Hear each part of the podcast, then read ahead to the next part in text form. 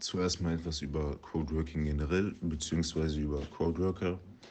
Also Leute, die Codeworking betreiben, arbeiten eher im Hintergrund und erledigen die verschiedensten Aufgaben für größere Unternehmen oder auch für Selbstständige, die teilweise für diese Aufgaben zu beschäftigt sind oder diese Aufgaben liegen eben außerhalb ihres äh, Fachbereichs. Da kommen dann eben Codeworker ins Spiel.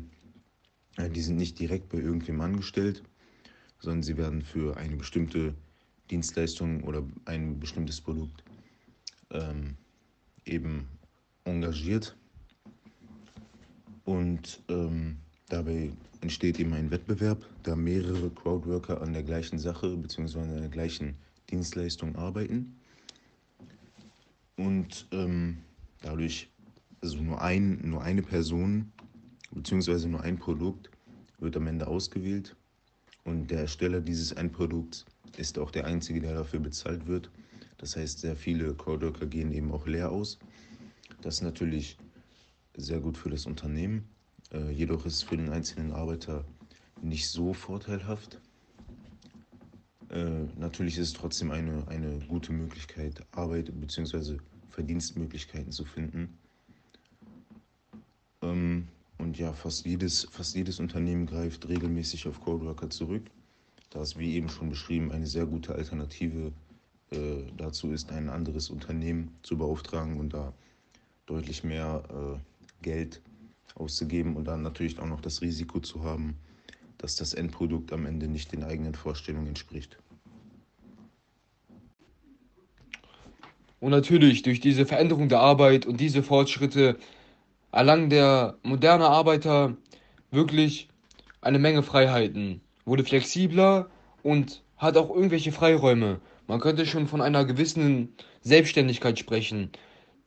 Da kommt auch einher eine Planung und Vorbereitung, die sich auch oft über das ganze Wochenende zieht, da die Mitarbeiter sich oft auf die kommende Arbeitswoche vorbereiten möchten. So wird die Freizeit nur noch eine Nebenrolle, da die Aufgaben immer selbst, selbstständig eingeteilt werden und auch so immer im Kopf herumschwören. Auch trotz dieser gewissen Selbstständigkeit, von der man manchmal spricht, herrscht immer noch ein hoher Druck und eine Abhängigkeit, da man einem Chef untergeordnet ist. Trotz der Verantwortung ist der Lohn auch nicht hoch. Durch den Wettbewerb werden die Löhne immer weiter gedrückt, da es sehr viele Konkurrenten auf dem Markt gibt. Kommen wir nun jedoch zu den Vorteilen, die Crowdworking sowohl für Arbeitgeber als auch für Arbeitnehmer mit sich bringt. Unternehmen können schneller auf Aufträge reagieren, da sie die Arbeit, wie Richie schon erklärt hat, einfach outsourcen können. Dadurch arbeiten mehr Leute an der gleichen Sache was wiederum dazu führt, dass die Chance auf ein gutes Ergebnis aufgrund des hohen Wettbewerbs deutlich höher ist. Dies erreichen sie sogar trotz weniger Vorgaben, wie das Endprodukt auszusehen hat. Durch diese geringen Vorgaben, die die Unternehmen oft nicht geben, ist es für die Arbeitnehmer wiederum einfacher, sich kreativ zu entfalten. Zusätzlich können sie aufgrund der wenigen Vorgaben ihren Arbeitszeitraum frei wählen.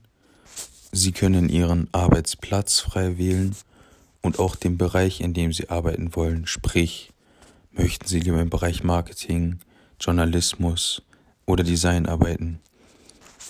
Hinzu kommt ein hohes Maß an Freiheiten, was das Wechseln zwischen verschiedenen Arbeitsbereichen angeht. So kann zum Beispiel ein Crowdworker in ganz verschiedenen Bereichen problemlos hin und her wechseln und so sämtliche Hobbys in seinem Leben beispielsweise zu seinem Beruf machen. Wenn er künstlerisch veranlagt ist, beispielsweise im Bereich Design arbeiten oder ähnliches. Dadurch hat er täglich wechselbare Möglichkeiten. Durch diese Vielfältigkeit gelingt es Crowdworkern oft, ihre Kreativität zu fördern und die Vielfältigkeit ihrer Arbeit sicherzustellen. Um nochmal auf den Punkt mit den frei wählbaren Arbeitsplätzen und Zeiten zurückzukommen, haben Crowdworker außerdem tolle Möglichkeiten, neue Menschen kennenzulernen, da sie weder an einen festen Ort oder eine feste Arbeitszeit gebunden sind, können sie jederzeit mit Menschen auf dem ganzen Planeten zusammenarbeiten und so digital auch in Kontakt mit neuen Menschen kommen, da die heutige Arbeit sehr oft zu einem Großteil über diese Wege sowieso erledigt wird. Zusammenfassend kann man sagen, dass die Flexibilisierung der Arbeit durch neue Arbeitsmethoden sich an einem typischen kapitalistischen Bild orientieren. Große Unternehmen profitieren von den günstigen Kosten von beispielsweise Crowdworkern und dadurch äh, können sich die Unternehmen immer mehr bereichern. Andersrum können Crowdworker in der Arbeitswelt aufgrund der hohen Kon Konkurrenz schwerer Fuß fassen und sind gezwungen, Aufträge für eine geringe Bezahlung zu erledigen. Dies führt dazu, dass ihr Gehalt meist nicht ausreicht. Ramona Herrmann, welche selber Crowdworkerin ist, bestätigt dies. Von dem, was man bei diesen Projekten verdient, kann man nicht leben, berichtet sie. Kurz gesagt, Reiche werden immer reicher, Ärmere werden immer ärmer. Die vermeintliche abwechslungsreiche Arbeit setzt die Arbeiter unter Druck, weswegen sie sich aufgrund von Existenz, Existenzängsten im Vergleich zu festen Angestellten nicht vollständig auf, ihre, auf ihr Privatleben konzentrieren können. Eine komplette Entlastung der Arbeit ist dies also auch nicht. Die Arbeitswelt hat sich von den 50ern bis heutzutage sehr stark verändert. Früher wurde einem vorgelegt, wie man zu arbeiten hat. Es gab zwar Privilegien wie feste Arbeitszeiten, unbefristete Arbeitsaufträge und Verträge, ein festes Einkommen und wie gesagt klare Aufträge. Doch es gab auch ebenfalls Nachteile. Der Arbeitgeber bestimmte, wie die Arbeit verrichtet werden sollte. Die Kollegen änderten sich nicht und der Karriereweg war bereits bestimmt.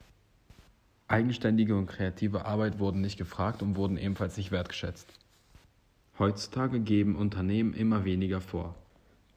Wo früher sehr detaillierte Arbeitsaufträge gegeben wurden und diese rechtzeitig erfüllt werden mussten, ist es heutzutage nur so, dass man die Arbeit selbstständig und auf seine eigene Art und Weise erledigen kann und soll und am Ende einfach zu einer bestimmten Frist sein Ergebnis vorlegen soll.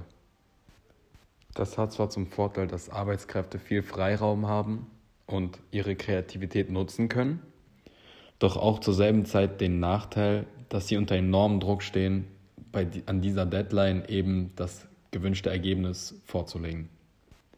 Was früher, aber auch heute noch verwendet wird, ist das Stempeluhrsystem. Dies wurde zur Zeit der Industrialisierung eingeführt, um mehr Kontrolle auszuüben. Heutzutage ist es ein Instrument für die Arbeiter. Es ist eine elektronische, moderne Zeiterfassung. Und was auch positiv daran ist, dass es Arbeitszeiten dokumentiert und eben eine Schutzfunktion für Arbeiter darstellt. Doch das System birgt auch Nachteile, denn geistig checken die Arbeiter überhaupt nicht aus. Nach der Arbeit kommen sie zu Hause an und sind immer noch im Arbeitsmodus sozusagen. Das heißt, sie checken zu Hause nochmal die E-Mails, sie gehen den Tag nochmal durch, sie gucken, was sie noch besser machen können und kommen gar nicht zu Hause an. Am Sonntag bzw. am Wochenende sind sie auch noch in der Arbeitsbereitschaft, antworten auf Kundenanrufe und sind somit immer in der Arbeitsphase. Das hat zum Nachteil, dass sie sich nicht wirklich entspannen können und somit äh, den Unterschied von Arbeit und Privatleben kaum noch unterscheiden können.